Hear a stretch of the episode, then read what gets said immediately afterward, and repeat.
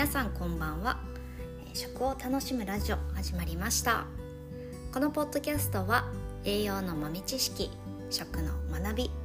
日常生活のあれこれなんかについてお届けする内容となっております。このポッドキャストが、えー皆さんにとって心と体のコンディションを整えるためのきっかけになれると嬉しいです。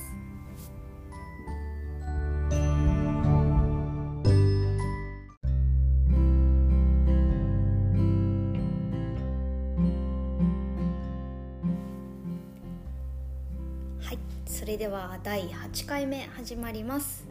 今日もこのポッドキャストを聞いていただきありがとうございます。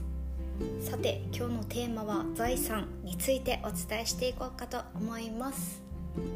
財産と聞くとどういったものを思い出しますか？お金というですね財産もあれば、まあ、人間関係人との出会いっていう財産もありあとはこれまで自分が経験してきたこととか学んできた知識っていうのも財産ですよね。で昨日ふと思ったのが言葉の財産っていうのがあるなっていうふうに思いました。ま、最近インスタの方でもストーリーであげたんですが、まあ、今までこう手帳を買ったけれども全然使いこなせないっていうのがありましてでも福岡に行った時に「シッタ」っていうんですかね「あなたの未来を予約する」というなんかキャッチコピーの、え手帳があって、ま、それを購入してみました、うん、これをですねあのこの内容が結構ね、うん、すごくよくって もし手帳を使いこなせないこなせていない方がいるとおすすめしたい一冊になるのかなというふうに思います。でこの手帳まあワクワクリストとかですね。あとはカレンダーも横にちょっとこう自由に書く欄とか普通の四角の、えーまあ、カレンダーのような、ね、あのスケジュールを書くところであったりタイムスケジュール1日の。それを書くところもあります、うん、かなり内容がねよくてというか私に合ってて。はいとてもおすすめです、まあ、そこにあのこう日々、うん、思ったこと思ったことじゃないな。なんかこう本を、まあ、最近読んだりもするんですけれどもそこで感じたこととか書いていくんですが、うん、なんかふとね昔誰かから言われた言葉っていうことを思い返すとなんか心が温かくなってああこれ言葉の財産だなと思ってですね。なんか昨日はそういった思いに浸りながら、えースタバで、えーほうじ茶、えー豆乳ラテにしましたね昨日。豆乳ラテを飲んでおりました。はい。ねそうなんですよ。皆さん言葉のこう財産思い出っていうのはありますか？私が思い返すとなんかこう嬉しかったことっていうのが、うん、もう大体小学ね4年生のと時の野田先生っていう先生からいただいた言葉、まあ、間接的になんですが母とのこう2人の面談で母に私のことを言っていて、う、ん。かそれを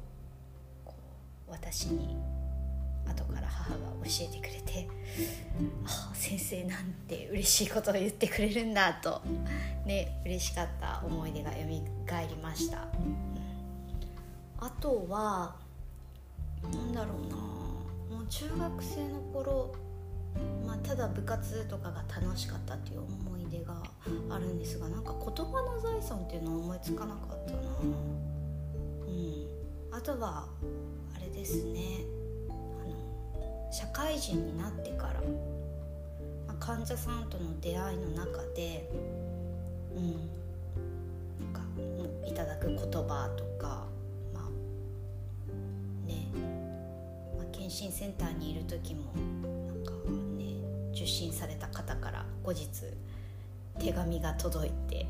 かそれ今でも持ってるんですけどなんかそういったものとかあとはねそうやって受診してくださる方がこう下平さんなんかとても良かったみたいなことをなんか後日ね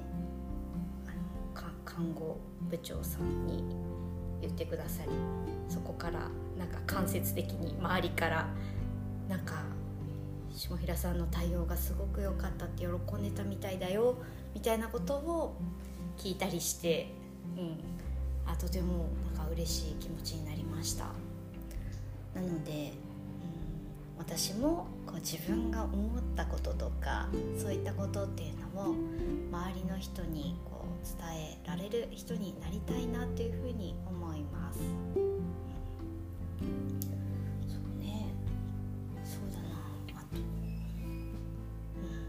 そういったことをお伝えしたいなというふうに昨日思ったので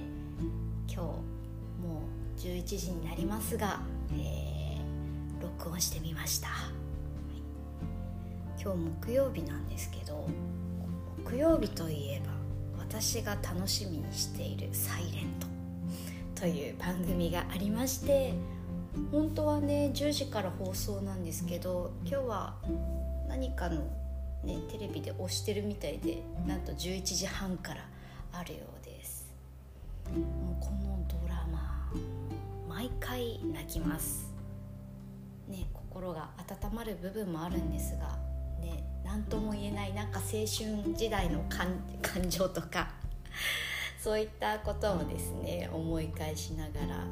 かつい感情移入しちゃうタイプもし見てらっしゃらない方がいらっしゃればおそらくネットで TVer 検索していただくとあのまだ第1話が見れるんじゃないでしょうか、うん、なので、えー、もし興味がある方は見てみてください。それでは今日はですね、まあ、食についての学びっていうのはなかったんですけどかったんですけどこれぐらいにしようかな。あありました。そうそう。食じゃないんですけど、まあ、こう今私がやりたいことの一つとして、まあ、食事の栄養カウンセリングもそうなんですが食事指導っていうものも、えー、始めております、まあ、インスタでは投稿してないんですけど、うん、まあ、これもねいろいろな経緯があるんですがこう今年に入って、えー、まあ、仕事を辞めてから、まあ、栄養学で活動していきたいなっていう思いがあってでもその思いがある反面うーんなんか周りにすごい人たちいっぱいいるし私こんな活動しなくてもいいのかなとか思ったりとかまあ足踏みしてる時間も結構長くって。でもそんな時にいつもなんか誰かがこう引っ張ってくれるんですよね、まあ、引っ張ってくれるっていうかなんかこうちょっとカウンセリングをお願いしたいんだけどとか、まあ、食事指導に関しても、ね、あのモニターのカウンセリング受けてくださった方があの食事指導していただきたいんですがというふうにメッセージくれたりとか。であとはまあえっとね、まあ、これもまた11月からね新たな食事指導を開始するっていうことになっていて それもですね、まあ、声をかけてくださって まあ、まだこう始めますよっていうふうには伝えしてなかったので、まあ、今必死にパソコンと向き合い資料を作成中です。でまとめながらあやっぱり食って大事だなっていうふうにも思うしその今まで学んできたこと、まあ、食事指導のトレーナーとしても勉強してきたんですけどそこからこう自分がどのように伝えたいかっていうところをですねこう見つめながらこう作ってるんですけどでもただダラダラダラダラ長くなっちゃうとこうね読みたくないじゃないですか。私こう文字ばっかりのあの資料っていうのが苦手で、うん、なんかこう端的にパンパンパンとこう載ってる方がとても分かりやすいなと思っててそんな感じで、まあ、作っているつもりですが、うん、ちょっとこう長すぎないように調節していきたいなというふうに思っております。はい。ね、食っていうところをですね通してうん。まあいろんなことまあいろんなこと、まあ、細かくはちょっと言えないんですけどいろいろお伝えしていきたいなっていう思いもあります。なので、まあ、もし興味がある方いらっしゃればメッセージください。はい。それでは以上になります。ではおやすみなさい。今日もありがとうございました。